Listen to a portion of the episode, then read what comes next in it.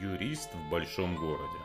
Добрый день, дорогие друзья. Меня зовут Сергей Пирогов, и вы слушаете подкаст «Юрист в большом городе». Это подкаст для тех, кто хочет быть юридически грамотным, знать свои права, вести свою деятельность законно и не быть обманутым. Это завершающий выпуск в цикле разговоров о наследстве. И сегодня я отвечу на самые популярные вопросы, которые возникают при рассмотрении вопроса наследования. Итак, первый вопрос. Какие документы необходимо предоставить для оформления завещания на квартиру? Если вы решили оформить завещание, то вы можете прийти к нотариусу и представить документы в отношении того имущества, которое вы хотите указать в завещание, либо вы можете вообще не брать никакие документы, так как завещание вы можете составить примерно следующим образом. Все имущество, которое будет мне принадлежать на дату смерти, и дальше пишите, каким образом вы хотели бы им распорядиться. Вы можете указать не конкретное имущество, а виды имущества. Например, недвижимость завещать такому-то человеку, движимое имущество такому-то человеку, денежные средства такому-то человеку. Второй вопрос кто может оспорить завещание на квартиру? А завещание может оспорить любое заинтересованное лицо, которое посчитает, что его права в результате этого завещания были нарушены. Если более конкретно сказать, то, например, это могут быть люди, которые обладают правом на обязательную долю в наследстве. Мы говорили об этом в одном из первых выпусков. Такими наследниками являются несовершеннолетние дети, либо нетрудоспособные родители. Следующий вопрос. Что лучше оформить, договор дарения или завещание на квартиру?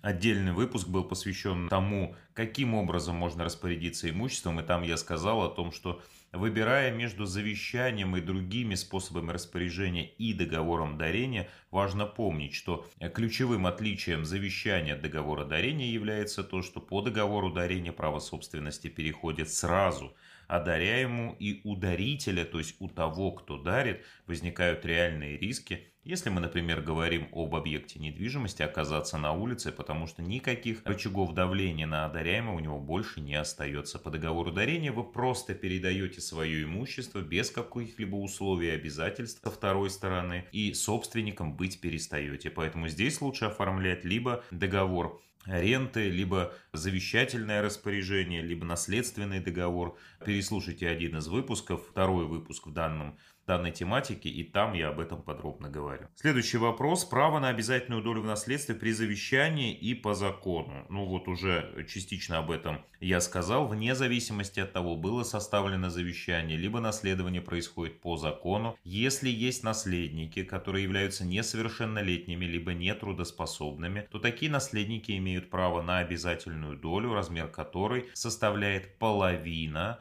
от того, что эти наследники могли бы получить при наследовании по закону. Такая сложная формулировка, попытаюсь объяснить на пальцах, что называется. Если есть два наследника, например, сын наследодателя и родитель наследодателя, который является нетрудоспособным. Они по закону должны поделить наследство между собой. Но если есть завещание, в соответствии с которым все достается сыну, то родитель, который является нетрудоспособным, имеет право как минимум на одну четверть от того, что ему бы полагалось по закону. По закону они должны были поделить все между собой пополам, то есть ему должно было достаться одна вторая. Но так как э, завещание составлено в пользу одного человека, в пользу сына, то родитель имеет право требовать как минимум одну четвертую от наследства.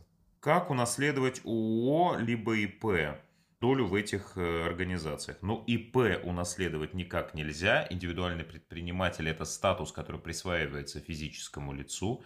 И в случае, если наследодатель был индивидуальным предпринимателем, то в момент смерти и его статус, соответственно, прекращается. А вот унаследовать долю в обществе с ограниченной ответственностью можно точно так же, как и любое другое имущество. Доля является имуществом, которое переоформляется на основании свидетельства о праве на наследство, поэтому если вы знаете о том, что у наследодателя была доля в какой-то организации, то такую информацию вам нужно предоставить нотариусу для того, чтобы тот уже произвел все необходимые действия и оформил. Как отменить, аннулировать завещание? Очень просто, точно так же обращаетесь к нотариусу и отменяете ранее оформленное завещание, либо пишите новое и, соответственно, отменяете старое. Ответственность наследников по долгам наследодателя, как переходят долги. Буквально в предыдущем выпуске подробно об этом говорил. Здесь отмечу только, что долги переходят в объеме не большим, чем человек, наследник, получил имущество. Переходят они не автоматически, а просто в этот момент у кредиторов, тот, кому был должен наследодатель, возникает право требовать от наследников уплаты соответствующих долгов.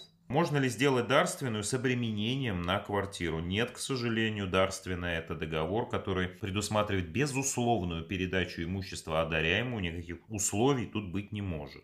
А в какие сроки нужно вступить в наследство после смерти и как заявить свое право на наследство? Заявить нужно в течение 6 месяцев, в первом выпуске также об этом говорил, а заявить необходимо путем подачи заявления нотариусу, на основании которого он возбуждает наследственное дело. Как принять наследство по истечению срока? Если пропустил, что делать? Фактически наследство принял. Если вы фактически приняли наследство, то вам следует обратиться в суд с заявлением об установлении этого факта, об установлении установления факта принятия наследства. Если вы пропустили срок нотариусу, уже обращаться смысла нет, потому что он вам выдаст отказ, поэтому принять наследство и оформить его можно только в судебном порядке. Ну а если вы пропустили срок по уважительной причине, имуществом не пользуетесь, тогда вам нужно обратиться в суд с заявлением о восстановлении срока принятия наследства. Но здесь важно будет доказать уважительность причин, почему вы пропустили этот срок. Вот это, наверное, все основные вопросы, которые возникают э, при рассмотрении темы наследования. Если у вас остались вопросы, напоминаю, вы всегда можете ко мне обратиться за консультацией. Благодарю, что слушали мой сегодняшний выпуск и до новых встреч. Всем всего доброго.